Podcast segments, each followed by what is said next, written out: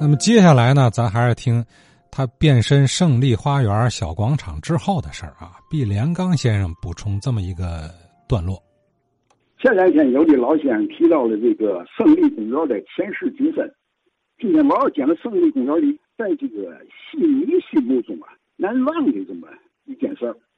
在这个一九五八年的夏天呢，马连良率领这个北京军团呢到中国大戏院演出来，在马连良的这个率领下啊，就到了这个胜利公园啊进行啊清唱。这个消息一传出来呀，好嘛，这人山人海呀，从多伦道和平路的这这个交叉路口这哈，交通就就给堵塞了。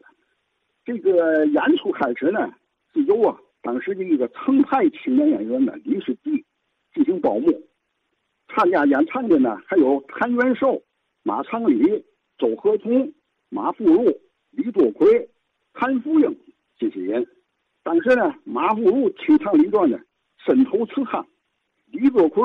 唱一段呢《玉皇后》，谭福英啊清唱是拿手的《江县河》，李世济呢他也演唱一个程派的《说的呢》，拿大头清唱的呢就马良先生唱了一段《空城计》，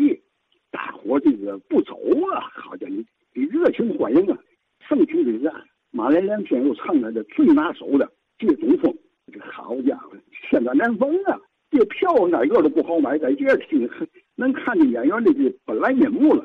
一个老爷们一说这事儿啊，就是喜上眉梢。